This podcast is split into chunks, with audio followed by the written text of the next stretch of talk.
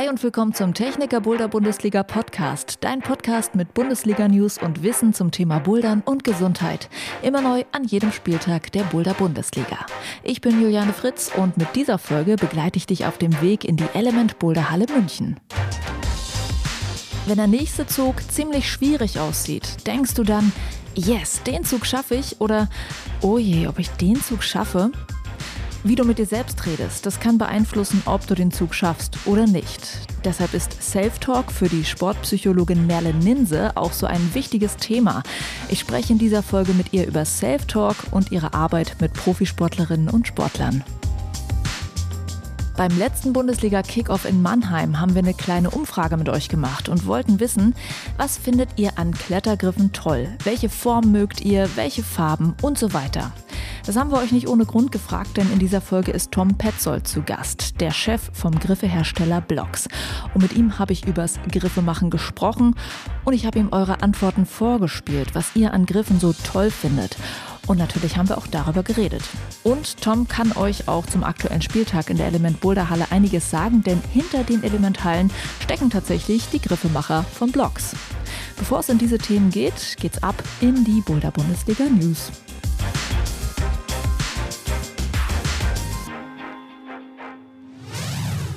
Der neue Spieltag im Element München startet, aber zugleich steht bei den Machern der Boulder Bundesliga noch ein weiteres Event auf dem Tableau. Und Jakob erklärt, was das ist. Das steht seit 2015 auf dem Tableau und nennt sich Thüringer Boulder Session. Das war praktisch die Mutti von der Boulder Bundesliga. Da haben damals René und Simon ausgetestet, wie dieser Modus mit unterschiedlichen Hallen, mit der Punktewertung, mit den 15 Bouldern funktionieren kann im kleinen Modus. Hier in Thüringen in vier Hallen. Das gab es jetzt auch eine ganze Weile, eigentlich jedes Jahr. Immer ein richtig schöner Wettkampf mit ungefähr 200 Teilnehmern. Dann gab es natürlich eine Corona-Pause und jetzt geht es wieder los. Und ich bin ja jetzt noch nicht von Anfang an bei der Liga dabei und habe jetzt zum ersten Mal so ein bisschen mehr in die Orga reingesteckt von dieser Thüringer Boulder Session. Und ich finde das Konzept total cool. Es ist nicht ganz so viel Austausch, dass sich Leute aus Nord und Süd treffen, wie vielleicht bei der Boulder Bundesliga, aber es ist immerhin, dass ein Bundesland irgendwie näher zusammenrutscht. Und da kam schon die Idee, dass man das vielleicht auch äh, in anderen Bundesländern noch mal ein bisschen entwickeln könnte und ausweiten könnte. Also falls ihr da Lust drauf habt, bin ich sehr gespannt auf euer Feedback. Schreibt uns gerne mal bei Instagram oder per Mail, ob ihr auch Lust hättet auf solche regionale Liga bei euch. Na dann mal los. Feedback an Jakob und Simon von der Boulder Bundesliga. Und Stichwort Feedback. Jakob hat mir erzählt, dass es bezüglich Routenbau immer wieder tolles Feedback von euch gibt, was dann an die Schrauberinnen und Schrauber weitergegeben wird. Das habt ihr zum Beispiel in Mannheim gesagt. Ich bin total happy, wenn wir da auf den Spieltagen sind, immer bei den Kickoffs, inzwischen ja auch Samstag, Sonntag, was wir da auch an Feedback bekommen. Das ist einerseits total wertschätzend und alle haben super viel Spaß. Ein Wunsch war, zum Beispiel in der zweiten Liga Damen auch äh, häufiger mal einen Hüpfer mit reinzubauen. Ist natürlich super schwer, das zu machen, ne? weil schnell wird es dann Morpho oder einfach dann zu schwer, was das Hüpfen angeht. Trotzdem Aufgabe an die Routenbauer beim nächsten Mal. Zweite Liga Damen braucht auch einen Hüpfer. Es wurde sich zum Beispiel gewünscht, in der ersten Liga Herren einen richtig, richtig schweren Plattenboulder. Also immer nur Compression, harter Überhang und Leisten. Vielleicht müssen wir da in Elements mal drauf verzichten und die Herren dürfen sich auf eine schöne Platte freuen. Und solches Feedback bekommen wir immer und versuchen das auch mit einzubauen, sodass wirklich jeder Style bedient wird, jeder Schwierigkeitsgrad ein vielseitiges Bodeangebot hat. Also danke an euch für euer Feedback, das ist super hilfreich für uns. Zum Schluss gibt es von Jakob noch einen Blick auf die Tabelle. Also bei der ersten Liga Herren sehen wir gerade Tobias Weber ganz vorne. Der hatte auch in Mannheim einen Bodern Dino getoppt, den kein anderer bisher gemacht hat. Und ihr kennt auch noch Joshua Meiser auf Platz 2, Bruno Kunze auf Platz 3, 17 Jahre und performt richtig, richtig stark. Und wieder bekannte Gesichter, auch Philipp Donchev mit dabei, aber mit nur drei Stationen auf Platz 4. Da müssen sich Paul und Kai und Thomas auf den Plätzen dahinter noch ein bisschen anstrengen. Und bei den Damen äh, wurde jetzt die Evialina Jakimovic überholt von Olivia Kistenmacher aus Dresden und Jara Becker aus Dortmund. Gefolgt auf Platz 4 von der Berfin, die wir auch schon im Finale gesehen haben. Da wünsche ich auch allen ganz viel Erfolg beim Weiterperformen in der Liga. Vielen Dank an Jakob und jetzt ab ins erste Thema, der Safe Talk.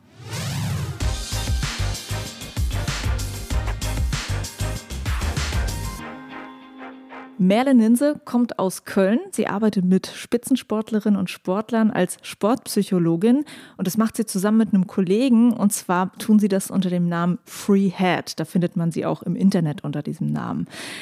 Die Merle, die wollte ursprünglich in den Profisport als Handballerin, hatte dann leider zwei Verletzungen und dadurch wurde ihr Karriereweg, dieser erste, den sie einschlagen wollte, verhindert.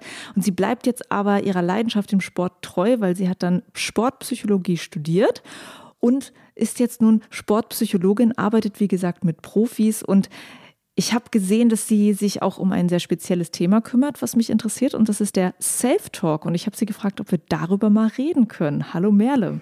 Hallo, vielen Dank, dass ich hier sein darf. Das Thema Sportpsychologie, aus deinen persönlichen Erfahrungen, du wolltest ja diesen Weg schon mal einschlagen, ja? Diesen Profisportweg. Wie wichtig ist denn da dieses Thema Sportpsychologie?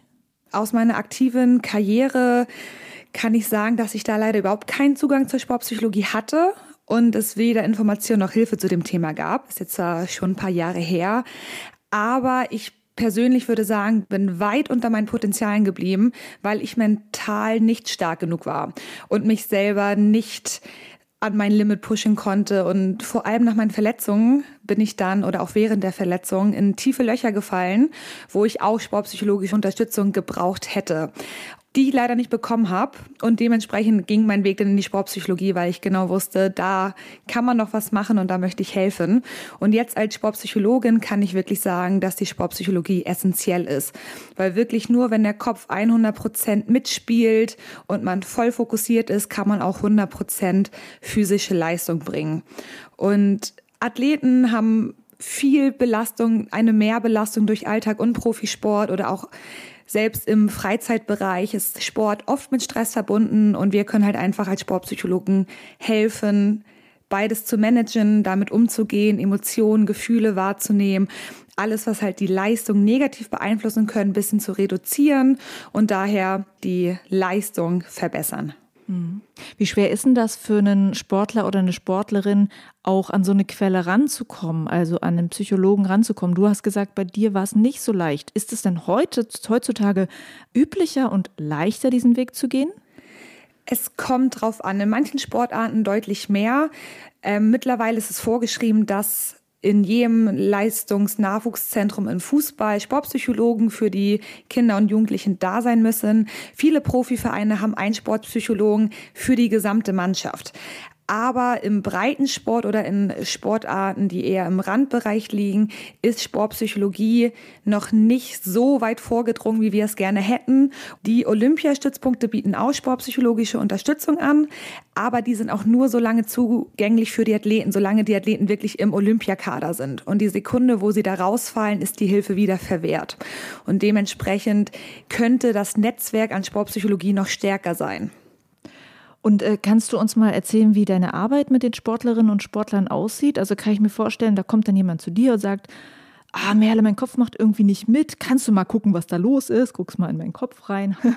oder, oder haben die konkrete Fragen und sagen, ich muss genau daran arbeiten?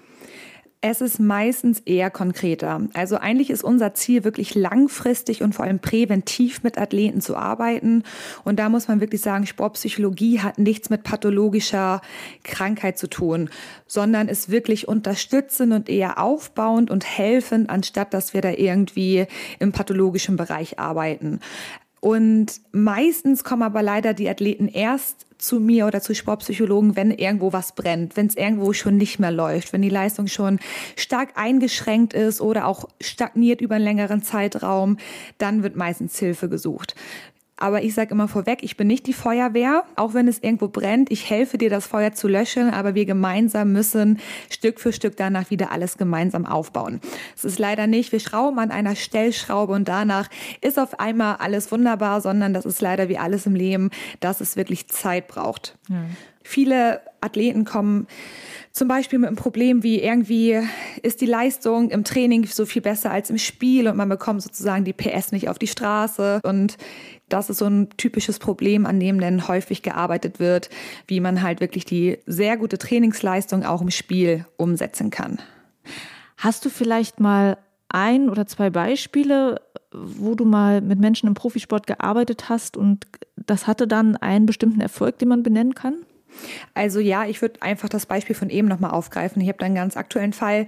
Das fällt unter Choking under Pressure, also Versagen unter, unter Leistungsdruck letztendlich. Und da war es bei dem Athleten wirklich so, dass im Training alles super lief und im Spiel die Leistung nicht gezeigt werden konnte. Da haben wir zuerst einmal analysiert, was denn überhaupt gute Leistung im Auge des Athleten ist und wie sich das Ganze anfühlt und dann mal wirklich in die Analyse gegangen, wie fühlst du dich denn im Training, welche Umstände sind im Training, die dir gut tun und das Ganze mal im Kontrast zum Spiel oder in der Leistungs- oder in der Drucksituation gesetzt. Wie fühlst du dich auf die Emotionen eingegangen? Woher kommt eventuell die Aufregung, die Angst, die Nervosität?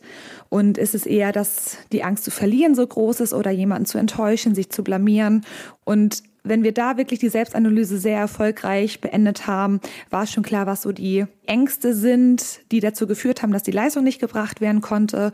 Und dann haben wir individuelle Strategien letztendlich entwickelt, dass der Athlet sich immer in die richtige Lage, entweder die Anspannung hochbringt oder sich entspannen durch Entspannungsübungen, Meditation und ganz wichtig Routinen entwickelt, um halt immer sich selbst in den Fokus zu bringen und sich aufs Wesentliche und aufs Spiel zu konzentrieren. Okay, ähm, wir wollen mit mir auch nochmal gleich ein kleines Beispiel durchgehen. Da bin ich auch sehr gespannt. Und da geht es ja. natürlich um das, worum ich dich gebeten habe, worüber wir reden könnten, und zwar dieses Self-Talk-Thema. Self-Talk ich weiß nicht genau, wie viele, die jetzt zuhören, das Gefühl haben, dass sie das auch schon mal mit sich selbst gemacht haben beim Klettern oder Bouldern, dieses äh, Selbstgespräch. Ich habe zumindest das Gefühl, dass ich manchmal mit mir selber rede und ich blockiere mich dadurch und manchmal rede ich mit mir selber und ich pushe mich irgendwie, aber ich habe noch nicht so richtig raus, wie ich das steuern kann. das Ganze. Und ich würde gerne erstmal so ein bisschen den Background zum Thema Self-Talk von dir wissen. Was verstehst du denn in deinem Beruf unter Self-Talk? Also Self-Talk ist letztendlich die Kommunikation mit sich selbst. Die eigentliche wissenschaftliche Definition variiert immer je nach Kontext, aber man kann es letztendlich als inneren Monolog oder auch inneren Dialog beschreiben, die Kommunikation mit sich selbst, auch die innere Stimme, verbales Denken oder einfach das aktive Bewusstsein.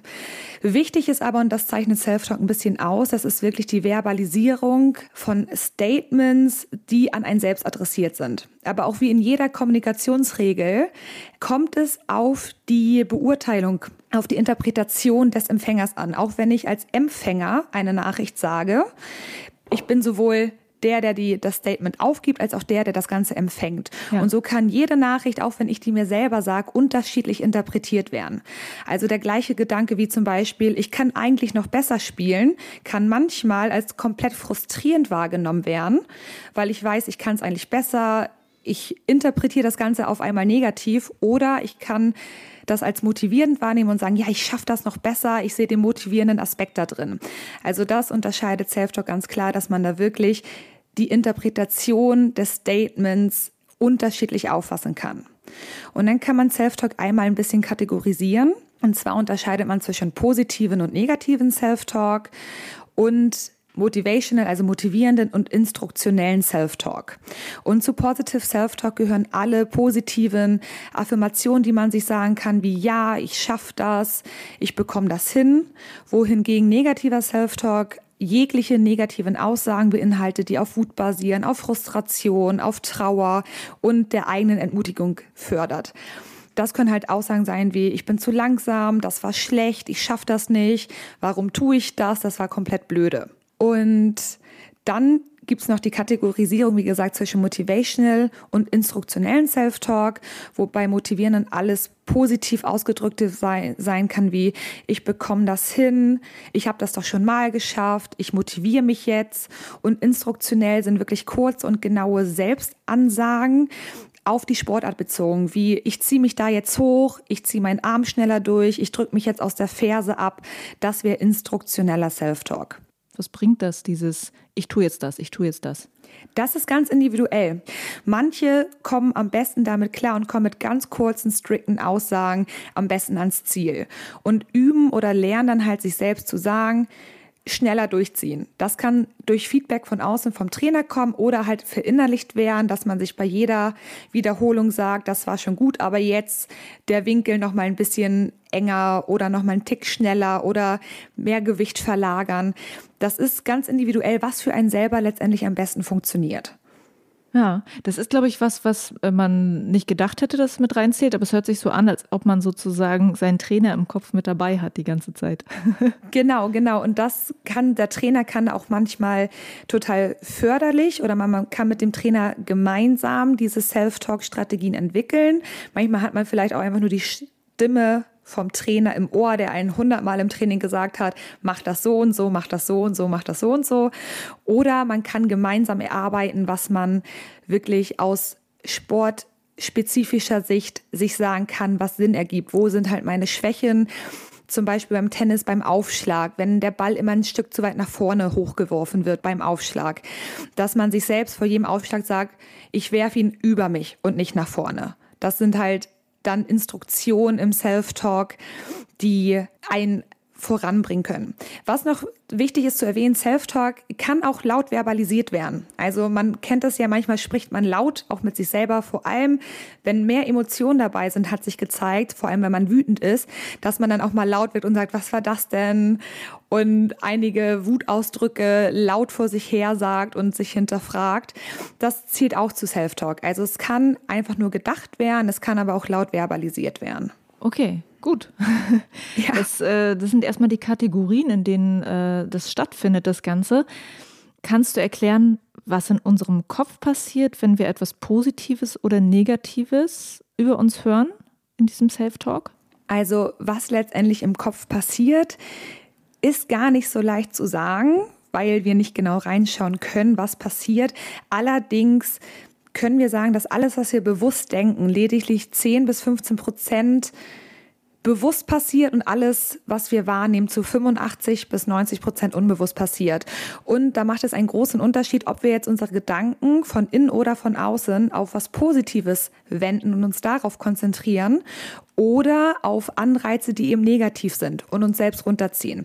Weil letzten Endes glauben wir, was wir denken und vertrauen auf unseren Gedanken, auch wenn die absolut unrational und einfach nur subjektiv und nicht objektiv sind.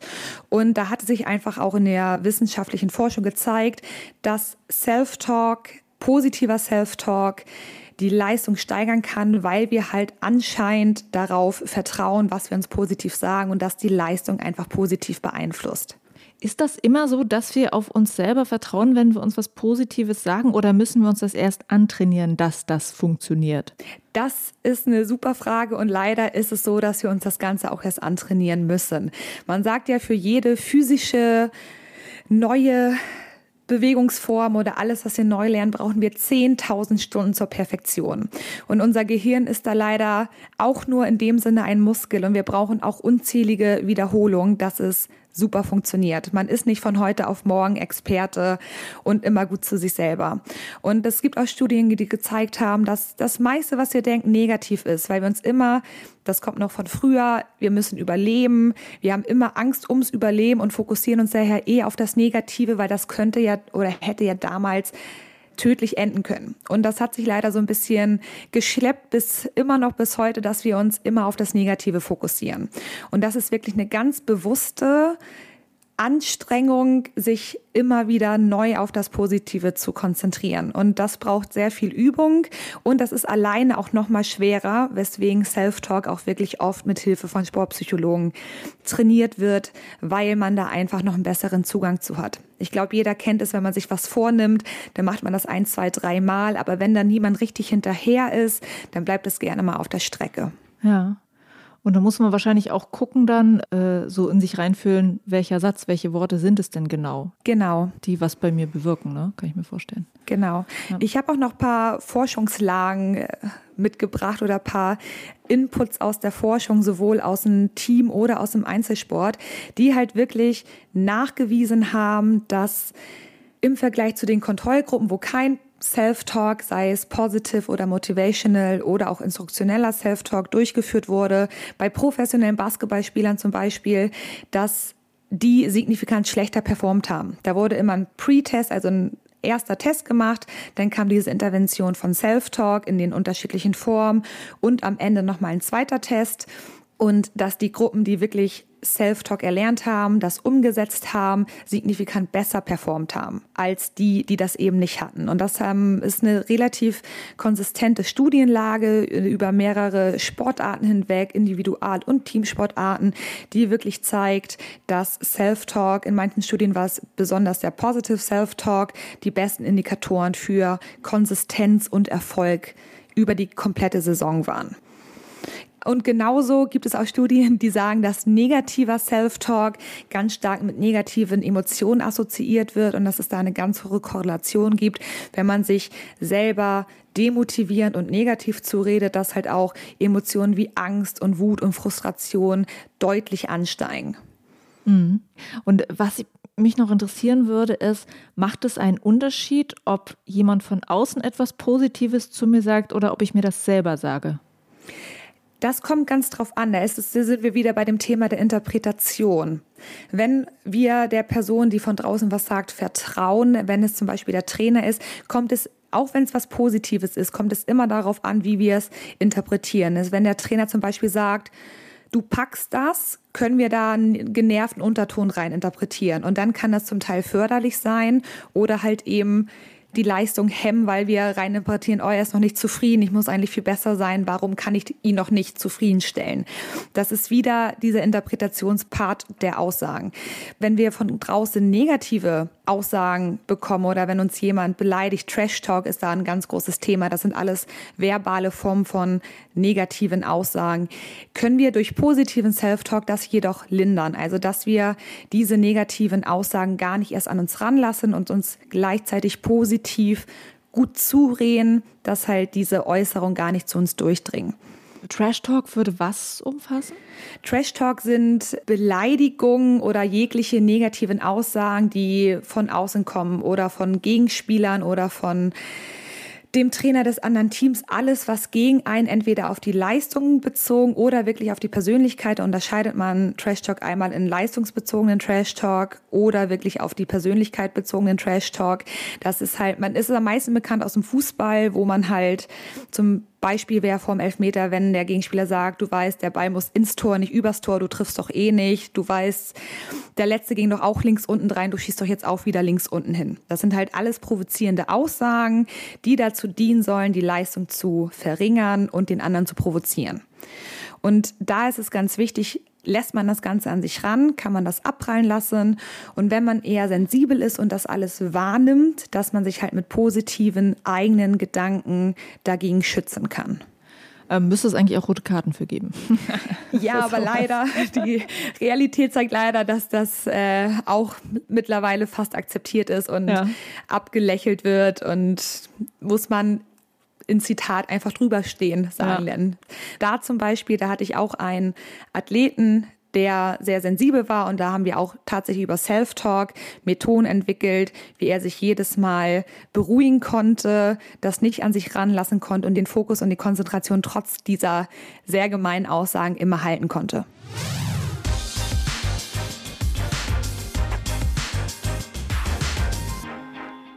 Self-Talk im Sport, erklärt von Sportpsychologin Merle Ninse.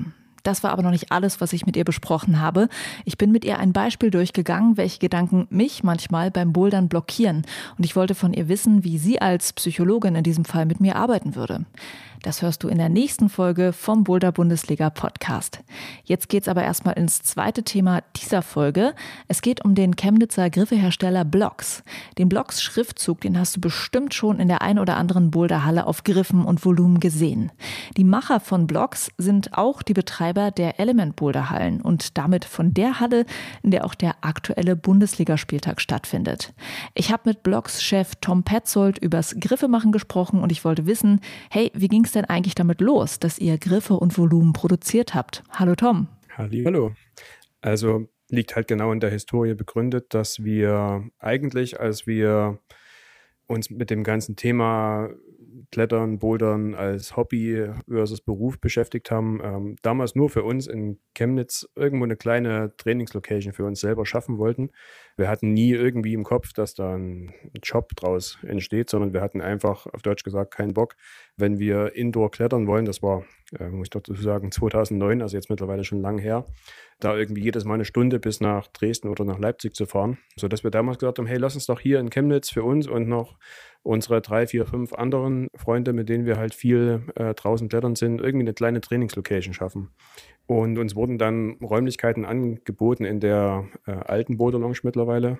Genau, das ist eure erste Halle, die ihr in Chemnitz eröffnet habt. Genau. Ähm, und die aber schon ein Stück größer waren als das, was wir uns eigentlich als so kleinen Trainingskeller gedacht hatten. Ähm, sodass wir gesagt haben, hey, das funktioniert jetzt nicht nur für uns und wie gesagt noch die drei, vier anderen Leute. Äh, wir müssen schon schauen, dass wir das Ding dann halt öffnen und irgendwie auch ein bisschen Eintritt dafür verlangen. Und vielleicht kommen ja auch noch irgendwie drei bis fünf andere Menschen dann so pro Tag. Und so sind wir eigentlich mal in dieses ganze Thema mehr oder weniger so ein bisschen reingestolpert. Die Halle ist dann eigentlich relativ gut angenommen worden von Anfang an, besser als wir das gedacht haben, sodass wir uns dann Stück für Stück auch anderen Themen halt gewidmet haben. Also wir haben den natürlich anfänglich mit sehr einfachen Mitteln gebaut. Wir hatten halt sehr großflächige, wenig strukturierte Wände, die damit relativ schnell sehr langweilig wurden, weil es einfach kaum Ecken und, und Kanten gab sodass wir dann, ich glaube, das war auch schon 2010, kurz nach der Eröffnung, dass wir auf die ersten Holzvolumen gestoßen sind von anderen Herstellern, was wir halt ein super spannendes Thema fanden. Damit die Wände interessanter werden bei euch, fandet ihr das dann spannend? Genau, ähm, weil man einfach halt mit den Holzvolumen, so wie wir es damals, wir haben das auf einem Wettkampf gesehen, ähm, an dem wir selber teilgenommen haben in einer anderen Halle und ähm, haben gesagt, ey, das ist ja mega gut, ähm, damit können wir unsere langweilige Wandstruktur hier umbauen, dann können wir da Volumen hin an die Kante und dann entstehen plötzlich halt völlig neue Bewegungen und auch ständig neue Bodersituationen. Damals waren wir halt als Halle ja so semi-professionell unterwegs. Die Mittel, die wir zur Verfügung hatten, waren es auch nicht so richtig viel. Lass es uns selber bauen. Zeit haben wir. Fangen wir an. Das kann ja gar nicht, gar nicht so schwer sein.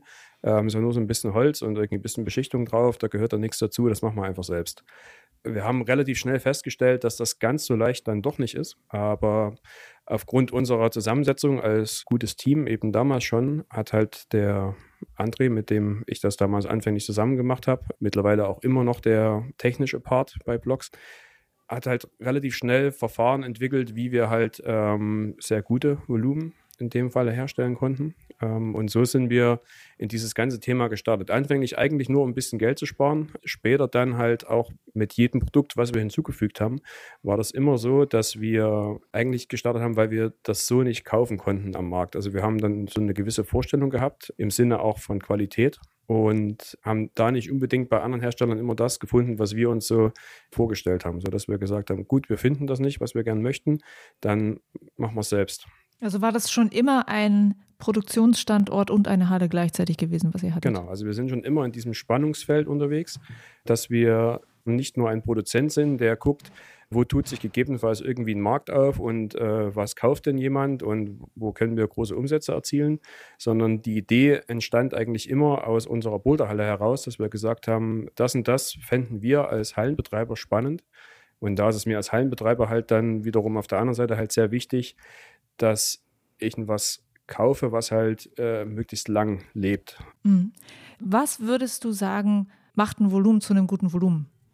Gutes Volumen entsteht vor allem durch die Lammlebigkeit der, der Oberfläche. Im, Im, Grunde ist es ja keine Raketenwissenschaft. Also wir reden vereinfacht gesagt über ein Holz, Multiplex in dem Fall, was ich halt zurechtschneide, dass es auch alles gut zusammenpasst. Dann füge ich das zusammen. Da erhalte ich einen Grundkörper, der schon erstmal äh, funktioniert. Und das eigentlich Schwierige kommt aber dann danach, nämlich dort eine, eine Beschichtung aufzubringen, die verschiedenen Anforderungen entspricht. Also die soll sich zum einen, wenn ich mit den Händen daran klettere, relativ angenehm anfühlen. Also sie soll nicht halt zu rau sein, sodass ich mir dann die Haut runterreiße, äh, wenn es ganz krass ist. Ähm, sie soll aber natürlich ausreichend Grip bieten und sie soll möglichst langlebig sein. Sie soll farbstabil sein, ähm, dass die Farbe nicht äh, nach zwei Monaten ausgeblichen ist.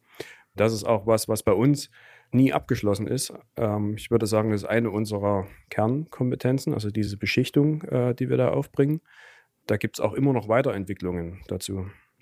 Und formentechnisch, also Gibt es da irgendwie so etwas, wo man sagen kann, äh, das brauchst du gar nicht erst bauen, das ist Quatsch an der Wand und das ist besonders gut auf einer anderen Seite? Hm, ich glaube, formentechnisch ist bei den Holzvolumen vor allem das Problem, ähm, oder nicht Problem, aber die Herausforderung, sich hier noch irgendwas Neues einfallen zu lassen, äh, weil grundsätzlich sind es geometrische Körper.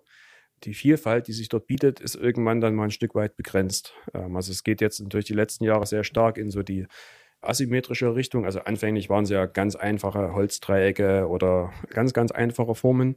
Ähm, die letzten Jahre wird es dann immer detaillierter, immer mehr asymmetrisch, ein Stück weit organischer. Aber da sind mir bei Holz natürlich irgendwo ein paar Grenzen gesetzt, weil die Teile müssen ja vorher ausgeschnitten werden und ich kann halt keine minimalst kleinen Teile irgendwo auf einer großen CNC dann schneiden und die dann äh, auch noch vernünftig zusammenfügen. Und da sind einfach halt von der Produktart her dann halt ein paar Grenzen gesetzt. Und das ist, glaube ich, so die Hauptherausforderung, ähm, wenn man nicht seine ganzen Konkurrenten irgendwann nur noch kopieren möchte, sich dort Formen einfallen zu lassen, die sonst noch niemand auf den Markt gebracht hat. Okay. Du hattest ja vorhin gesagt, ihr versucht äh, erstmal das zu bauen, was ihr gerne in euren Hallen selber haben möchtet. Aber ab irgendeinem Punkt ist es ja auch so, dass man guckt, was der Markt eigentlich braucht. Was findet ihr daraus? Wie findet ihr es raus? Redet ihr mit anderen Hallenbetreibern? Redet ihr mit Leuten aus der Root-Setting-Szene, um zu gucken, was ist denn da jetzt gerade cool und was brauchen die? Also wir produzieren ja aber nicht nur unsere Eigenmarke Blogs, sondern wir produzieren ja auch für andere Marken. Also bei uns werden zum Beispiel die Sachen von, von Bluepil hergestellt, von Unit Halls aus den Niederlanden oder von Chapter ähm, aus Österreich.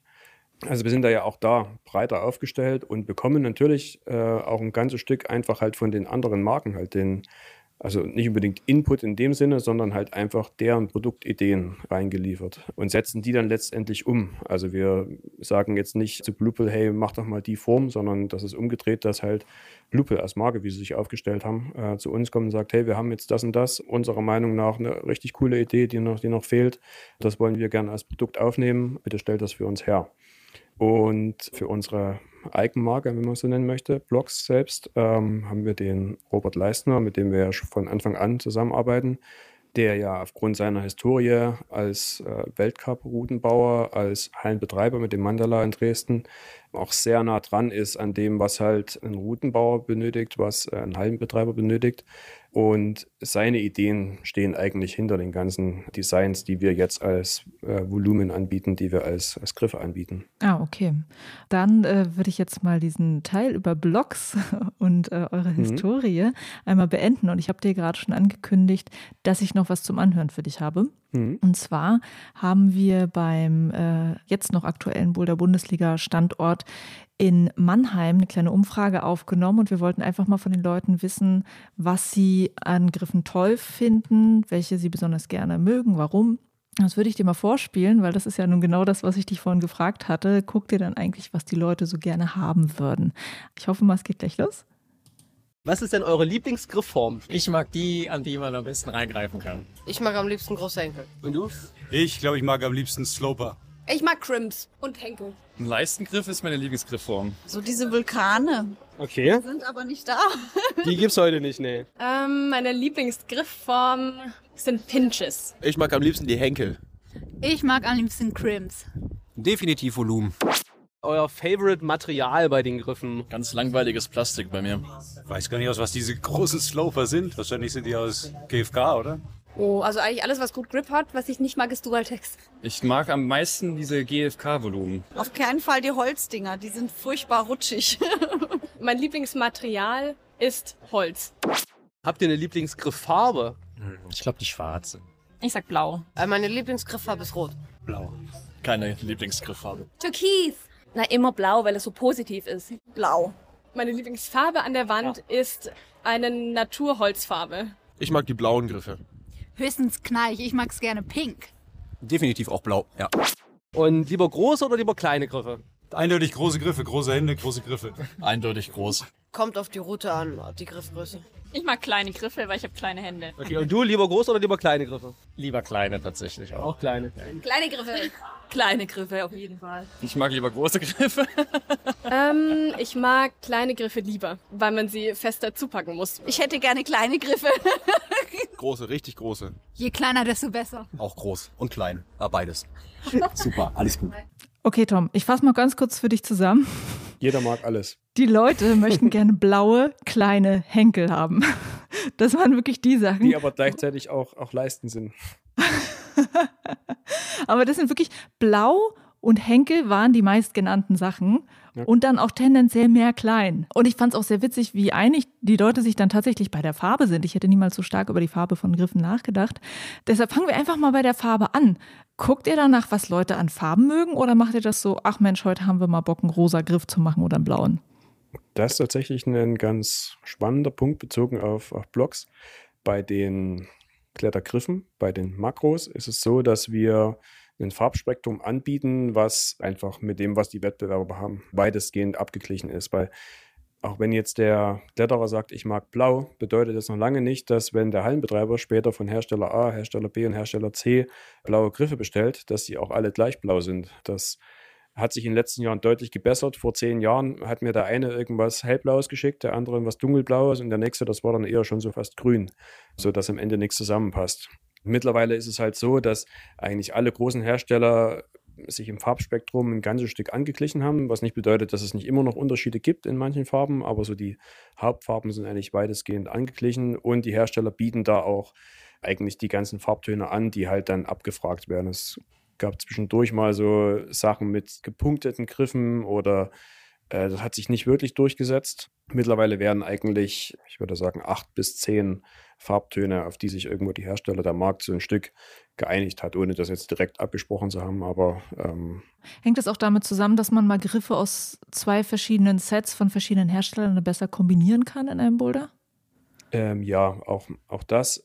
Also ich glaube, der Routenbau hat sich dahingehend ein bisschen verändert, dass man schon im modernen Routenbau eher versucht, ein bisschen Sortenreihen zu schrauben. Also dass ich jetzt nicht das blaue Griffset, hinter dem ein Shaper eine Idee hatte, mit einem, mit einem anderen blauen Griffset äh, von einem ganz anderen Shaper kombiniere. Also man versucht dort schon eher in der Form, in der Idee zu bleiben bei einem Boulder. Aber ein Thema sind halt zum Beispiel Dritte, die eher universell eingesetzt werden. Und überhaupt das, das, das ganze Thema Optik nimmt halt immer mehr Raum ein, dass ein Boulder optisch ansprechender sein muss. Da ist halt natürlich, wenn ich irgendwie in der einen Ecke einen hellgrün habe, in der anderen irgendwie einen blaugrünen, schaut es einfach nicht gut aus. Also da ist halt schon ein Stück weit, dass das aneinander angeglichen sein soll. Ähm, bei den Makros ist eigentlich mehr oder weniger genau das gleiche. Da wird auch in dem gleichen Farbspektrum gearbeitet. Bei den Holzvolumen wiederum ist es ein komplett anderes Thema, weil die auch teilweise halt ja als Wandelemente eingesetzt werden.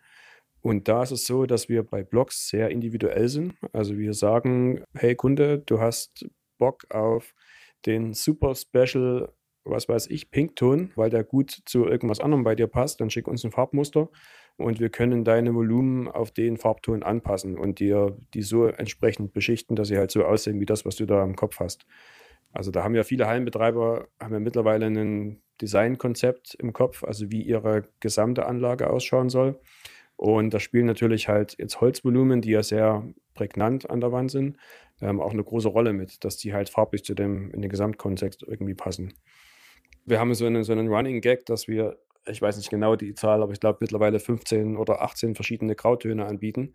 Nicht, weil wir das wichtig finden, dass wir 18 verschiedene Schattierungen von Grau haben, sondern weil tatsächlich immer noch mal irgendein Heimbetreiber kommt und sagt, hey, ich habe geguckt, aber so meinen Grauton, den ich mir jetzt im Kopf habe, den habt ihr ja gar nicht. Könnt ihr mir jetzt noch meinen Grauton machen? Und dann, deswegen sind es mittlerweile eine unglaubliche Anzahl an verschiedenen Grautönen, die wir hier irgendwie schon mal hergestellt haben. Ja, okay. Und äh, weg von den Farben, es wurden ja auch Henkel relativ häufig genannt, natürlich auch andere Griffformen, aber Henkel sind ja auch für Einsteiger besonders gut geeignete Griffe. Und ich glaube, Einsteiger gibt es in Hallen, allen Hallen immer wieder sehr viele. Sind Henkel auch das, was man als Hersteller so vergleichsweise häufig produziert? Ja, sicherlich. Also ähm, Henkersets sind, glaube ich, das, was ohne dass ich jetzt eine genaue Statistik im Kopf hätte dazu, aber vom einfach aus dem Bauchgefühl heraus, die Griffform ist, die sicherlich am meisten irgendwo verkauft wird. Für uns wiederum ist es so, dass wir uns ja nicht bewusst jetzt als Massenhersteller aufgestellt haben, der einfach nur schauen will, wo kann er den meisten Umsatz machen, sondern wir wollen ja auch was herstellen, ähm, was wir persönlich halt gut finden, was wir, ja, wo wir auch selber immer noch gern selber dran, dran klettern. Da ist es so, dass wir halt natürlich Henkel im, im, Angebot haben, weil das müssen wir auch einfach. Aber das ist jetzt nicht so, dass wir sagen, hey, wir zwei Drittel unseres Sets besteht aus Henkeln, weil das ist das, was wir am meisten verkaufen können. Wir versuchen eigentlich ein Set aufzustellen, was halt in sich halt sehr stark funktioniert. Und ich persönlich bin noch nicht unbedingt der Meinung, dass ein Anfänger oder Einsteiger in den Klettersport unbedingt nur an Henkeln klettern muss. Ganz oft werden ja in diese, diese Einsteigerboulder rein als, ich sag mal, reine Leitern geschraubt, ähm, wo für mich aber so ein bisschen das Erlebnis und auch der Gedanke, dass ich was dabei lerne, total verloren geht, wenn ich eine relativ anspruchslose Henkelleiter irgendwo hochsteigen muss.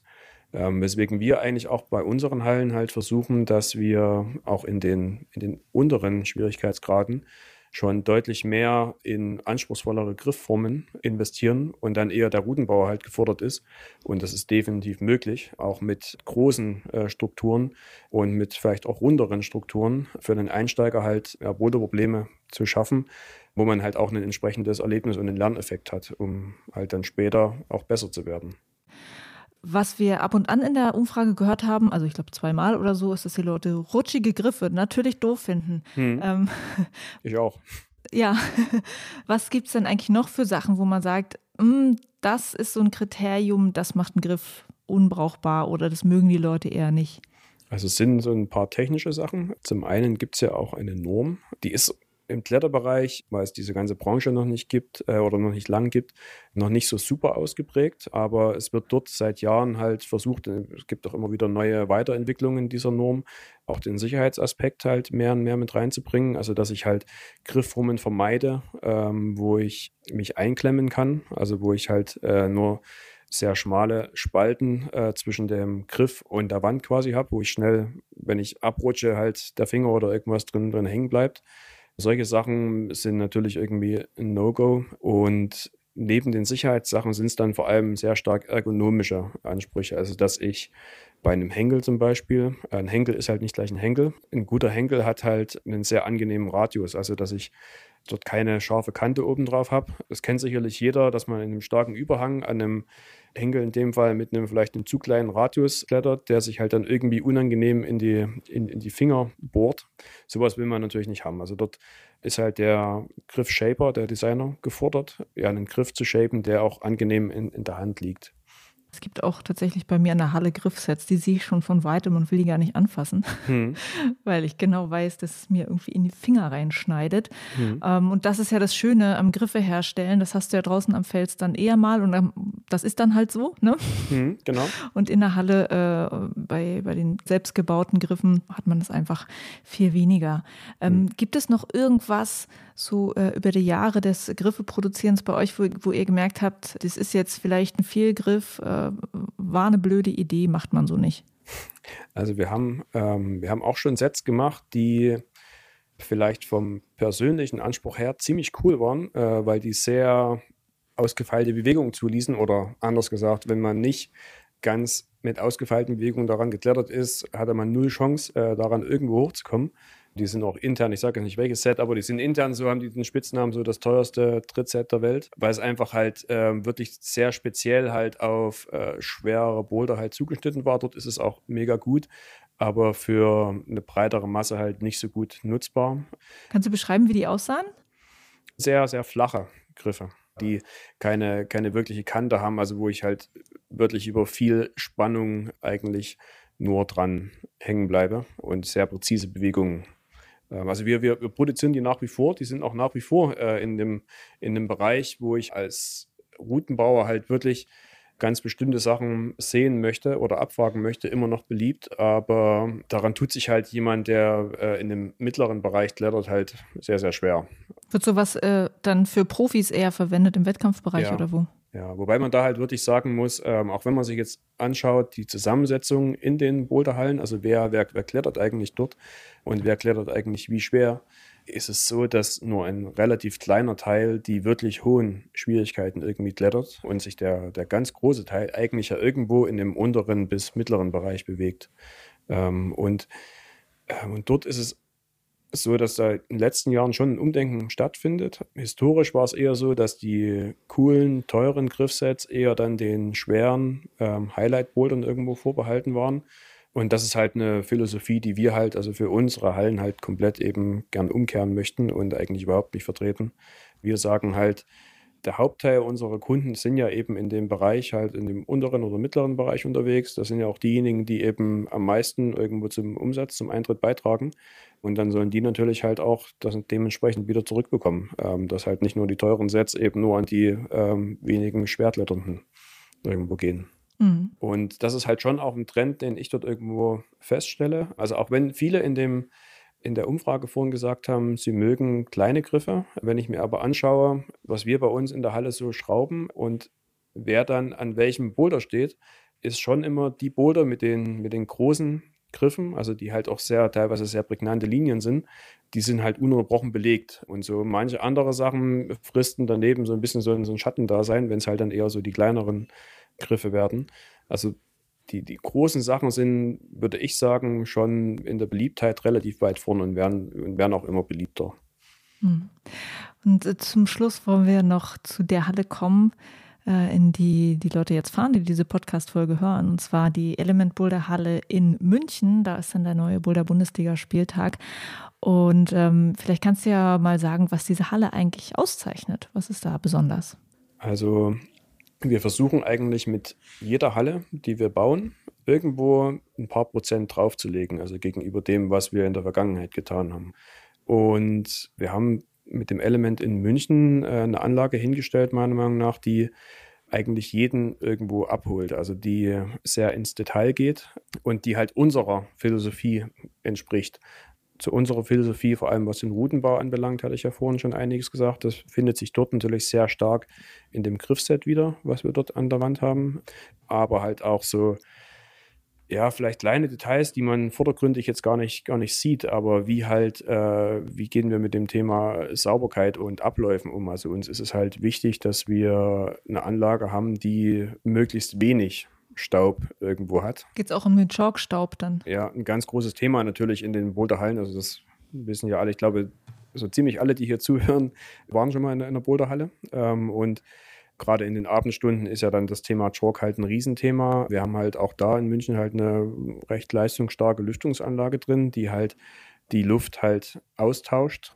Die Luft wird abgesaugt und durch frische Außenluft ersetzt. Zwischendrin sind natürlich halt auch nochmal so Wärmetauscher, ähm, weil ich will ja die Luft, momentan noch ein Riesenthema natürlich halt, ja vorher irgendwie geheizt, dass es in der Halle jetzt äh, nicht nur Umgebungstemperatur hat im Winter, sondern ja irgendwie ein bisschen wärmer ist. Ähm, und jetzt möchte ich natürlich nicht die warme Luft einfach wieder nach, nach draußen blasen und die frische Luft wieder hochheizen müssen, weswegen halt die Abluft durch den Wärmetauscher geht, der dann wiederum die Wärmeenergie auf die neue frische Luft halt wiederum über, überträgt, die eingeblasen wird, sodass ich möglichst wenig Energieverlust in der Anlage irgendwo mhm. habe. Und du hattest vorhin gesagt, ähm, ihr guckt immer, was ihr aus den anderen Hallen lernt, was man da anders machen kann. Hast du da noch ein, zwei Beispiele, was man, was ihr jetzt zum Beispiel in München umgesetzt habt, Neues? Also wir haben in München jetzt halt zum Beispiel äh, mittlerweile zwei so große Kilderboards stehen. Das sind quasi ja die großen Systemwände, wo ich mit einer, mit einer App äh, verbinden kann, die in der Neigung verstellbar sind. Also sehr, eine sehr flexible Wand dort ist der Zuspruch halt so groß, dass wir jetzt in München halt einfach schon mal zwei solche Dinger hingestellt ja. haben. Dann ist der Punkt halt Trainings-Fitnessbereich halt so ein Punkt, den wir versuchen mit jeder Anlage eigentlich immer wieder nochmal ein bisschen größer zu machen, weil das zeigt einfach die, die Nutzung, also wie, wie, wie voll es in so einem Bereich abends ist, ähm, dass halt das ein immer größeres Thema wird, dass man halt nicht nur an einem Campusboard trainieren möchte, sondern auch bis hin halt zu einer Handelbank, ähm, so ganz klassische Fitnessgeräte doch auch, ähm, ja, dass die Leute das halt haben möchten. Und auch das ist in München halt äh, ein Stück größer, als wir es vorher hatten. Und dann sind es halt einfach so viele kleine Details, die ich jetzt gar nicht im, überall unbedingt so beschreiben kann. Aber wie setzen wir die Materialien ein? Wie fügen wir die Materialien zusammen? So die Summe an unheimlich vielen ganz, ganz kleinen Punkten, die dann halt zu was führen. Ja. Und dann schauen wir nochmal auf die Bundesliga. Ähm, warum ist die Boulder Bundesliga dann spannend für die Element Boulder Hallen, äh, dass ihr Bock habt mitzumachen? Die Boulder Bundesliga ist einfach mittlerweile eine sehr große Plattform, die ja auch sehr bekannt ist. Also die, wie wir es jetzt aktuell in Kassel ja auch schon sehen, uns natürlich auch Kunden bringt, Kletterer, ähm, die nicht nur aus der näheren Umgebung kommen. Also für uns ist es halt dort spannend, auch da wieder so ein uns halt ein Stück weit auch bekannter zu machen als, als Element Boulders ähm, und auch als, als Veranstaltung. Also viele Kunden freuen sich halt darauf, dass halt so eine, ja, dass dieses Wettkampfformat eben in ihrer Heimathalle, also dann in unserer Halle irgendwo stattfindet, dass sie die Möglichkeit haben, dort mit teilzunehmen. Genau. Und kannst du schon irgendwas sagen, was vielleicht zum Bundesligaspieltag dann äh, in München in der Halle passiert? Äh, also es wird sehr viele, sehr coole Boulder geben. Unsere Routenbauer beschweren sich gerade, dass sie die ganzen richtig coolen Griffsets gerade alle gar nicht mehr nehmen dürfen, ähm, weil die, wenn sie jetzt abgeschraubt werden, erstmal ins Lager wandern und dann eben ab übernächste Woche dann für den Routenbau äh, zurückgehalten werden. Also wir versuchen schon unser bestmögliches Set, was wir, und ich glaube, das ist generell jetzt nicht so schlecht, was wir da so an Material ähm, in München haben, ähm, jetzt für die Boulder Bundesliga Boulder zurückzuhalten, um dort ja, richtig was rauszuhauen. Dann äh, würde ich mal sagen, alle, die zuhören, freut euch drauf, was dann in der Element Boulder Halle für euch bereitsteht in München. Und Tom, ganz lieben Dank dir fürs Gespräch. Sehr gern. Das war's für diese Folge vom Techniker Boulder Bundesliga Podcast. Hab eine gute Zeit in München, viel Spaß beim Bouldern. Probiert mal so ein bisschen Self-Talk aus, wenn du das nicht eh schon machst. Und dann hören wir uns wieder in der nächsten Folge auf dem Weg zum Steinbock Erlangen mit dem Techniker Boulder Bundesliga Podcast.